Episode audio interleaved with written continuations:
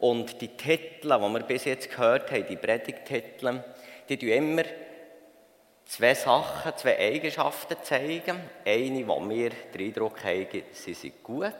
Und die andere Eigenschaft, wo wir den Eindruck haben, es ist nicht ideal, es ist eher schlecht.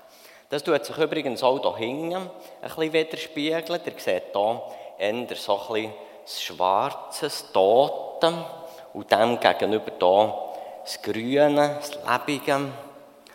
Und die Eigenschaften, die gegenübergestellt worden sind bis jetzt, ist eben Aufbau statt Rückzug, Erwarten statt Schlafen und heute jetzt Hoffnung statt Sorgen. Und vielleicht, mich würde es ja schon interessieren, wenn ihr so auch in der Werbung habt gehört, den Titel der Serie Weltuntergang, was nun? Was habt ihr euch erwartet von dieser Serie? Und ich kann mir gut vorstellen, dass die auch ein bisschen enttäuscht sind. Dass sie nämlich erwartet hätten, dass wir so auf einer Endzeituhr zeigen, wo stehen wir. Wie lange geht es noch bis zum Weltuntergang? Respektive, bis dass Jesus wiederkommt. Und auf das gehen wir bewusst in dieser Serie nicht ein. Wir haben einen anderen Fokus. Weil, erstens kann das gar niemand sagen, dann würde man nämlich spekulieren. Und das Verrückte ist ja, dass sogar Jesus selber gesagt hat, er weiß es nicht. Nur der Vater im Himmel weiß es. Und zweitens fängt immer schade, wenn wir nachher darüber uns würde streiten, welches Modell das das Richtige ist und welche alle anderen Modelle falsch sind. Denn es ist gar nicht so einfach. Unter diesen vielen Leuten, die an die Irrtumslosigkeit der Bibel glauben, an die ganze Inspiration der Bibel, unter all diesen Leuten gibt es eben sehr unterschiedliche Auffassungen in diesem Thema. Zum Beispiel ist die Frage, nimmt man die Aussagen von Jesus als Basis und versucht nachher die Offenbarung hineinzubringen, in einen, in einen Ablauf hinein. Oder nimmt man die Offenbarung als Basis und versucht dann die Endzeitaussagen von Jesus am richtigen Ort hineinzubringen und die Antwort, es kommt nicht ganz gleich raus. Wir werden heute einen Bibeltext hauptsächlich anschauen, Matthäus 24, Vers 14. Und bevor wir zu dem Vers 14 kommen, möchte ich euch die Verse 1 bis 4 anlesen. Zwar steht dort, als Jesus das Tempelgebäude verließ, zeigten seine Jünger ihm die verschiedenen Gebäude, die zum Tempel gehörten. Doch er sagte zu ihnen, seht ihr diese Gebäude? Ich versichere euch, sie werden alle zerstört werden, so dass kein Stein auf dem anderen bleibt. Später saß Jesus am Hang des Ölbergs. Seine Jünger kamen zu ihm und fragten, wann wird all das geschehen? Und wird es vorher ein Zeichen geben, das deine Wiederkunft und das Ende der Welt ankündigt? Ich stelle mir das so vor, die Jünger, die waren richtig stolz auf diesen Tempel. Und jetzt sind sie mit Jesus dort gesehen und jetzt haben sie ihm da noch verschiedene Räume zeigen Und dann muss das ein Schock sein für die Jünger, der relativ neue Tempel. Und Jesus sagt, er wird zerstört werden, sodass kein Stein mehr auf dem anderen wird sein. Und sie haben das so mit sich herumgedreht, die Jünger. Und bei der nächsten Gelegenheit, wo sie im Ölberg zusammen waren, haben sie eben den Jesus noch gefragt, ja, wann wird denn das passieren? Und nachher kommt die Aufzählung, das wären die nächsten Verse, die schauen wir jetzt nicht an. Dort heisst es, es werden verschiedene Leute in meinem Namen auftreten. Sie werden behaupten, sie seien der Heilsbringer. Überall werden Kriege ausbrechen. Völker und Königreich werden sich der Krieg erklären. In vielen Teilen der Erde wird es Erdbeben geben und Hungersnöte und so weiter. Und wenn wir so die Aufzählung hören, dann denken wir zu Recht an unsere Zeit. Da könnte die Rede von unserer Zeit sein. Bloß ist es so, dass das, was Jesus gesagt hat am Anfang, der Tempel wird zerstört, das ist längstens passiert. Das ist 70 nach Christus passiert. Und jetzt haben wir hier ein bisschen das Problem, also wenn wir, wenn wir nachher es ein bisschen genauer anschauen, sehen wir, die Jünger stellen Jesus eigentlich zwei Fragen. Die eine Frage ist die, wann wird das geschehen? Und sie nehmen Bezug auf die Zerstörung vom Tempel, wo, wie gesagt, vorbei ist, 70 nach Christus. Und das andere sagen sie ja nachher auch noch, und was sind die Zeichen von deiner Wiederkunft? Und jetzt erzählt Jesus. Und jetzt ist es natürlich ein bisschen schwierig zu sagen, ja, das, was jetzt Jesus sagt, was sagt er jetzt? Und er meint die Zerstörung, das, was vorbei ist. Und wo ist die Rede davon, von dem, was eben noch nicht passiert ist, die Wiederkunft von Jesus.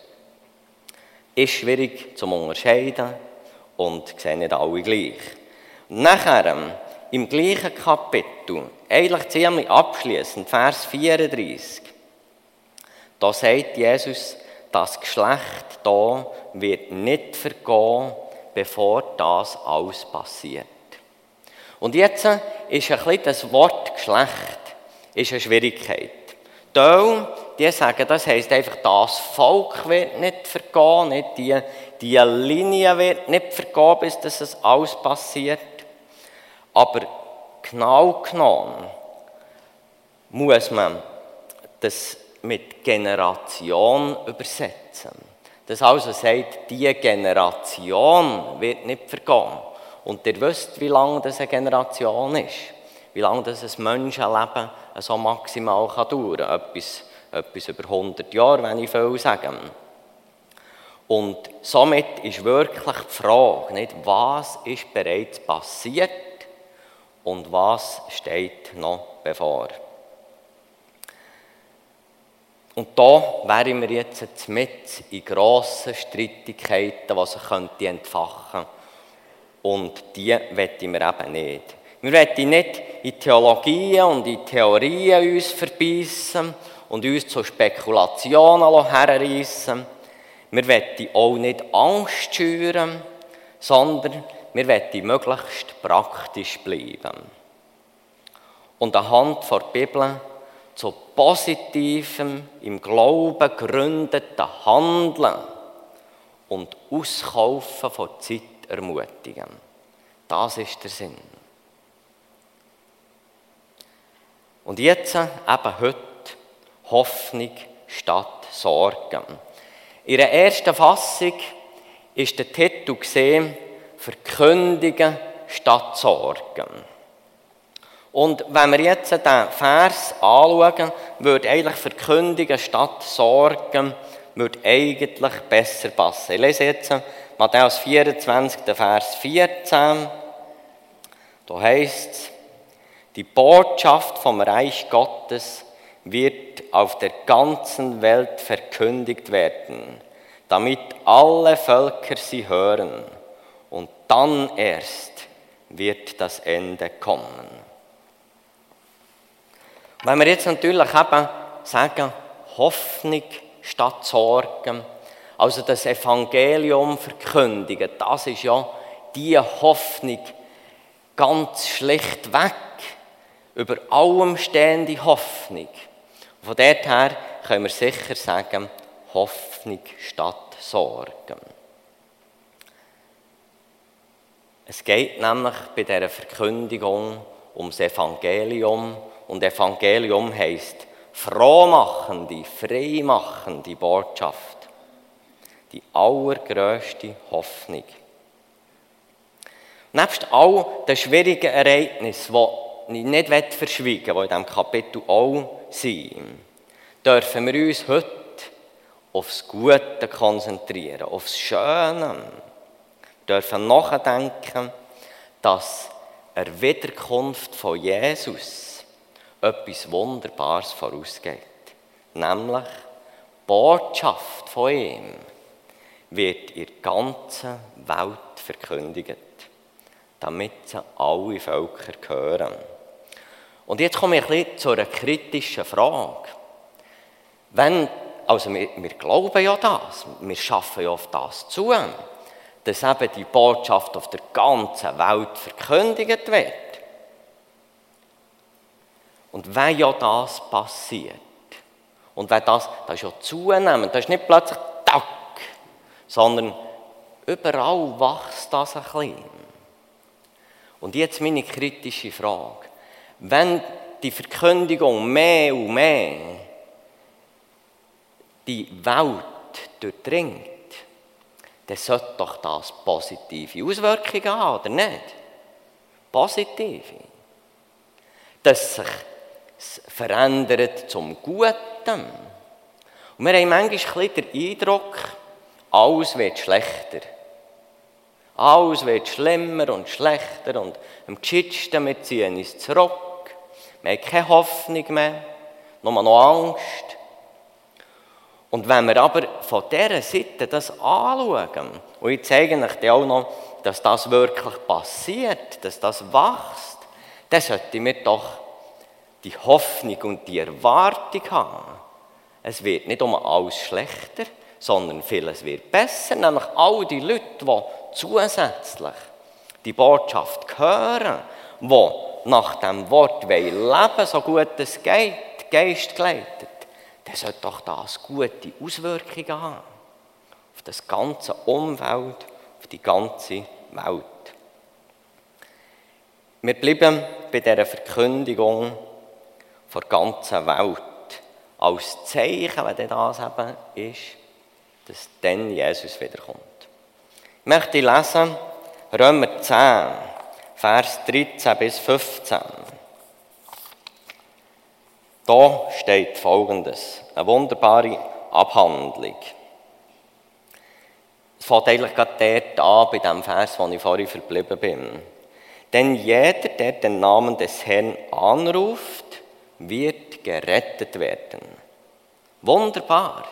Jeder, der den Namen vom dreieinigen Gott anruft, wird gerettet werden. Doch, wie können sie ihn anrufen, wenn sie nicht an ihn glauben? Und wie können sie an ihn glauben, wenn sie nie von ihm gehört haben? Und wie können sie von ihm hören, wenn niemand ihnen die Botschaft verkündigt?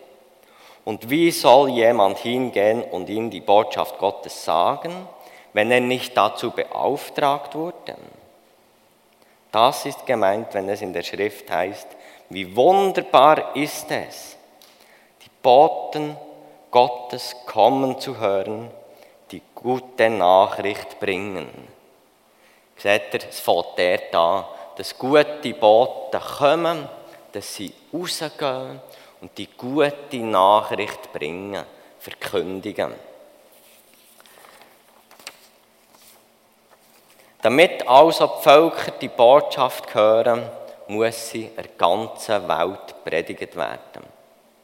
Und damit sind wir ganz auf dieser Linie dieser Predigtserie, wo wir hier drinnen sind. Eben, Aufbau, etwas unternehmen, nicht Rückzug. Eine Erwartungshaltung haben, wach sein und nicht schlafen. Oder eben heute die Hoffnung von Jesus weitersagen und nicht ihre Angst erstarren um aber nicht falsch verstanden zu werden. Ich verstehe es voll, dass es Menschen gibt, die eine Kraft zum Aufbau fehlt. Und ich verstehe es, dass gewisse Menschen aus berechtigten Gründen, äußerlich gesehen, sich zurückziehen. Im Herzen, aber voll am Puls sind. Und ich verstehe es auch, dass trotz dieser Hoffnung, die eine Überzeugung ist, Angst und Sorgen eben auch noch da sind. Schließlich sagt auch Jesus, in der Welt habt ihr Angst. Er fährt aber der fort und sagt, aber seid getrost, ich habe die Welt überwunden. Drum, nichtsdestotrotz, wir sind aufgerufen, mehr und mehr. Und weil auf der ganzen Welt nie in Vollkommenheit zu sehen, aufzubauen, wach zu bleiben, sich nicht selber Sorgen zu machen. Und in dieser Erwartung von einer unbeschreiblichen Herrlichkeit zu leben und die Hoffnung anderen weiterzutragen. Jetzt haben wir ja den Titel Hoffnung statt Angst. Ich werde kurz etwas zur Angst sagen. Die Parallelstelle, die ist im Gottesdienstblatt auch erwähnt, ist Markus 13, Vers 24. Dort steht, die gute Botschaft muss zuerst allen Völkern verkündet werden. Doch wenn ihr verhaftet werdet und vor Gericht steht, macht euch keine Sorgen, was ihr zur Verteidigung vorbringen sollt. Sagt einfach, was Gott euch in den Mund legt. Also da sehen wir, es ist eben nicht einfach nur alles Friede, Freude. Das ist eine Realität. Es gibt auch Probleme, auch wenn noch dies noch, dass die Botschaft von Gott guten Einfluss bringt auf die Welt, gibt es halt auch trotzdem Verfolgung. Und jetzt sagt aber Jesus da, wir sollen uns nicht zum Voraus Sorgen machen, ja, was sagen wir denn, wie tun wir denn begründen, wie, wie sollen wir uns denn verhalten, sondern er sagt, sagt einfach, was Gott euch denn ins Maul legt. Oder wir können auch es noch ein bisschen ausweiten und können sagen, wir wollen uns einfach dann so verhalten, wie Gott uns leitet. Aber nicht zum Voraus uns zu mit dem befassen. Ein Pastor hat gesagt, wenn die Angst überhand nimmt, stirbt der Glaube. Wenn die Angst überhand nimmt, stirbt der Glaube. Und mit Angst wird viel geschaffen in der Welt. Zum Beispiel in der Politik, das merkt man auch auf auf gewisse Abstimmungen zu. Was heißt, wenn ihr das annimmt oder wenn ihr das ablehnt, dann passiert das. Also dann denke ich, ja nicht. Hm? Oder auch die Kinobranche. Die erfolgreiche Kinobranche, die sagt, Angstbilder lassen sich viel besser vermarkten als Hoffnungsbilder. Und du manchmal ein bisschen Zeitung durchblättern, Online-Medien, was da auch immer, ähm, wie das ihr euch informieren. Du mal ein bisschen zusammenzählen, wie viel Negatives ist erwähnt und wie viel Positives. Wer will schon hören, dass Hunderttausende von Rechnungsprüfungen ergeben, dass die Finanzverwalterinnen und Finanzverwalter ehrlich und gut geschafft haben? Das will niemand hören.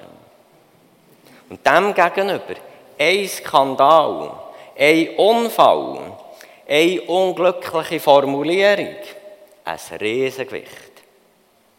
Und was ist die Folge? Man ärgert sich, man entsetzt sich, man bekommt Angst. Und jetzt gibt es Psychologen, die sagen, macht dir die Angst zum Freund. Und da habe ich dem gegenübergestellt, habe ich eine gute Aussage gefunden von Cornelia Mack. Das ist eine Seelsorgerin. Und sie hat gesagt, mach dir den zum Freund, der den Tod überwunden hat. Es geht darum, sicher die Angst anzuschauen, zu Ende zu denken. Aber dann dieser Angst ein positives Gegengewicht setzen. Nämlich Jesus, der den Tod überwunden hat. Für uns Christen ist nie ein Versagen, Krankheit, der Tod, das Letzte. Das Letzte ist die unbeschreibliche Herrlichkeit. ohne Schmerz, ohne Leid und ohne Angst. Und schön ist es, wenn wir für uns und für andere vor Angst und mit der Angst zu Jesus kommen. Mach dir den zum Freund, der den Tod überwunden hat. Und jetzt kommen wir definitiv zur Hoffnung, abschließend. Wir warten nicht in erster Linie auf einen Weltuntergang, auf all das Bedrohliche, sondern wir warten auf das, die Botschaft vom Reich Gottes wird auf der ganzen Erde verkündigt werden, damit alle Völker sie hören. Und wenn ich jetzt sage, wir warten auf das, dann ist das falsch. Wir wollen nicht darauf warten. Wir wollen aktiv dazu beitragen, dass alle Völker die Botschaft hören. Und was ist denn der Kern dieser Botschaft? Der Kern ist das Kreuz. Gott Vater hat die Welt gern, er hat alle Menschen gern. All die Menschen, die nichts von ihm wissen. Er schickt Jesus auf die Welt. Jesus lässt alle Schuld der Menschen, alle guten Unterlassungen, alles lässt er auf sich. Und er lässt sich stellvertretend für uns am Kreuz töten. Sozusagen wie Du hast einen Bus eingefahren und jemand nimmt jetzt deinen Einzahlungsschein und sagt, komm, ich zahle dir die Bus. Und dann musst du sie nicht mehr zahlen. Du bist frei. Sie ist zahlt. Und das geht weiter. Das, das ist eigentlich der Start vom Glauben. Und da wollte ich dich fragen, hast du das erlebt? Hast du die Schuld ihm gebracht? Hast du ihm gesagt, danke, dass du auch für meine Fehler gestorben bist? Lebst du in dieser Haltung weiterhin, auch als Christ? Dass du dir überlegst, was ist falsch gelaufen? Dass du ihm wieder die Schuld bringst und wieder dankst, dass er dafür gezahlt hat. Und dann geht es weiter. Dann erfüllt dich der Gott der Heilige Geist wird in dir Wohnsitz nehmen. Und er wird dir leiten. Es geht nicht um darum, schon das etwas vom Wichtigsten ist, die Vergebung von Schuld. Es geht darum, dass wir auf dieser Welt eine Freude, eine Befriedigung, einen Sinn bekommen. Und dass das eben weiter darf gehen über das Leben aus. Das ist die Botschaft, die wir verkündigen wollen. Wo stehen wir heute in dieser Verkündigung? Ich habe gesagt, es tut sich etwas. Und ich werde euch das ein bisschen zeigen, eben, was mir auch noch wichtig ist. Ähm, es ist sehr vieles in die gute Richtung passiert in den letzten Jahren und Jahrzehnten. Aber wie gesagt, man hört meistens eben nur Schlechtes, Misslungungen. Und ich habe mich dem auch bei Wycliffe, Bibelübersetzung, erkundigt über den Stand von der Entwicklung der Bibelübersetzung auf der Welt. Und mir ist natürlich klar, es gibt auch Leute, die können Fremdsprache und die können die Botschaft lesen und hören in ihrer Fremdsprache. Und dem gegenüber, Deutsch, deutsche Sprache ist das beste Bild dazu, nicht? Haben wir, wir haben x deutsche Übersetzungen und das wiederum ist noch nicht gewähr, dass alle die Botschaft wirklich auch gehört haben. Das ist einfach nur so eine Klammerbemerkung. Aber jetzt schaut mal einmal die Zahlen, die jetzt eingeblendet werden, an. Wir haben hier äh, links die Jahrzahl, ganze B heisst, die ganze Bibel ist übersetzt, NT ist nur das Neue Testament ist übersetzt und Teile heisst, einfach davon gewisse Teile, vielleicht das Johannesevangelium oder so, sind übersetzt. Jetzt sehen wir, wie das 1980 hat ausgesehen. 300, in 300 Sprachen die ganze Bibel übersetzt. In 670 weiteren Sprachen das Neue Testament und in 910 Sprachen Teile der Bibel. Und jetzt 2022, ich muss es nicht wiederholen, ihr seht es. Äh, mehr als eine Verdopplung bei den ersten zwei Zahlen. Unglaublich, was sich da in gut 40 Jahren da hat. Und dann fahren wir noch bisschen weiter. Es gibt total 7378 Sprachen, die man, die man weiss. Und jetzt 1,51 Milliarden Menschen, die reden eine von diesen 6661 Sprachen, die noch keine ganze Bibel in ihrer Muttersprache hat. Das ist eine eindrückliche Zahl. Da gibt es noch einiges zu tun. Dann kommen wir zum nächsten Punkt.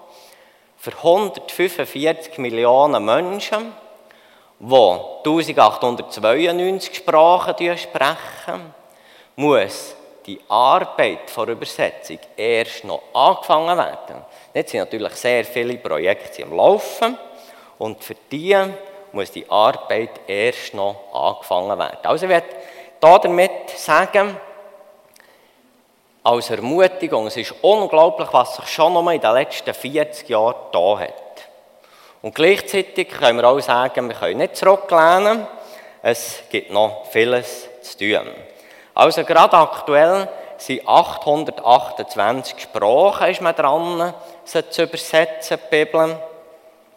Dann gibt es über 1000 Sprachen, die vom Aussterben bedroht sind, wo man gar nicht erst sie übersetzt, sondern die Leute die können auch noch andere Sprachen, wo sie dann dort die Möglichkeit haben, die Bibel zu lesen. Was können wir tun? Die Bibel übersetzen ist etwas Wichtiges. Machen jetzt vielleicht nicht alle hier drinnen. Ähm, Botschaft der Bibel anderen weitergeben das ist das andere wichtig. Und ich habe mich so gefreut, dass wir gerade vor ein paar Wochen hier vorne zwei Personen dürfen aussenden die rausgehen ins Ausland, die durch ihr Leben, durch ihren Beruf wollen dazu beitragen, dass Menschen die Liebe von Jesus lernen kennen und die Botschaft vom Kreuz auch hören und dürfen annehmen. Und nebst diesen zwei Personen, die wir ausgesendet haben, haben wir auch noch etliche andere, die wir ausgesendet haben, die wir unterstützen mit Finanzen, mit Gebet. Und das können wir weiter tun. Und wollen wir auch weiter tun. Sie unterstützen. Und dann sind wir aber auch aufgerufen, da selber zu wirken. In der Gemeinde, in dem Dienst, wo du hineingestellt bist oder wo du vielleicht angefragt wirst, wo du dir überlegst, Jungschar oder was auch immer. Technik, wo man immer wieder Leute braucht, ganz wichtiger Dienst. Ich höre immer wieder, wie viele Leute dass den Livestream schauen und begeistert sind davon. Wir haben sie hier innen vielleicht schon lange nicht mehr gesehen, aber sie sind noch dran und ich freue mich darüber. Und dann dürfen wir die Botschaft ich habe das Wort mal aufgeschrieben und das könnte man ausschmücken, das mache ich dann vielleicht ein anderes Mal, Wohlgeruch. Dass wir diesen Wohlgeruch verbreiten, in unseren Umfeldern, in unserer Familie, am Arbeitsplatz, in der Nachbarschaft, wo wir mit Menschen zu tun haben, dass wir diesen Wohlgeruch, dass die Leute die Botschaft über die verschiedensten Sinne dürfen hören. Und wie schön wäre es, wenn geleitet und erfüllt durch den Heiligen Geist unser Glaubensleben ein guter Geruch, ein wunderbares Parfüm wäre, das die Umgebung wahrnimmt, das anziehend wirkt und das Menschen zu Jesus führt. Wichtig dabei, es geht nicht darum, was ich sage. Jetzt auch heute Morgen zum Beispiel, was da steht, das ist überhaupt nicht wichtig für euch. Ist für euch auch nicht wichtig, was ich wollte sagen. Für euch ist einzig wichtig, was ihr hört. Und so, in dieser Einstellung ist es auch wichtig, dass wir Menschen, die Jesus noch nicht kennen, begegnen. Es geht nicht darum, wir sind die Hauptpersonen und wir sagen etwas, sondern sie sind die Hauptpersonen die etwas dürfen hören und, und darum ist es so wichtig, es geht nicht um, um die Worte, die wir sagen, sondern um die Art und Weise, wie wir es sagen. Nicht, dass wir ihnen in Kälte und Härte einfach das Wort Gottes um die Ohren schlagen. Wir haben es jetzt gesagt, jetzt sollen sie schauen. Nein, es geht darum zu ringen, dass Menschen hinter diesen Worten, hinter unserem Leben, auch hinter unseren Grenzen, und ich wage es sogar zu sagen, hinter unseren Ängsten und hinter unserem Versagen, doch die Liebe von Jesus und sie wollen zu vergeben, können erkennen und das selber auch erleben Hoffnung, Wohlgeruch verbreiten, statt Angst schüren. Das ist unser Auftrag. Und das ist ein schöner Auftrag. Ein Auftrag mit Ewigkeitswert. Kaufen wir doch Zeit aus, solange wir sie noch haben. Und der Herr mag uns Kraft geben, aber auch Freude und auch eine gewisse Gelassenheit in dem Ganzen. Könnt ihm alles fertig machen. Aber dass wir einfach noch eine, eine gewisse Lockerheit haben, die uns Gott auch möge geben. Und mögen wir es dann auch immer wieder erleben, zu sehen, wie dort und diesem Ort Saat aufgeht und wie Frucht entsteht. Amen. Ich möchte beten. Ja, Jesus, wir wollen wirklich mehr wissen. Wir wollen wissen, wie lange das noch geht, bis du wiederkommst, nach über 2000 Jahren. Du siehst auch unsere Herausforderung. Beides eine Realität auch von deinem guten Wort. Der Ermutigung, aber auch, wo wir sehen, Verfolgung und Schwieriges. Und ich möchte dich bitten, dass du uns allen hilfst, den Fokus auf die Hoffnung zu setzen, auf die Erwartung, dass das Durchdringen von deinem Wort auf dieser ganzen Welt, dass das Positives auswirkt. Gute Veränderung. Hilf uns, uns in diesem Bereich einzusetzen und los, lass geschehen, dass wir es auch dürfen erleben zur Ermutigung, für weiter dran zu bleiben. Danke vielmals. Amen.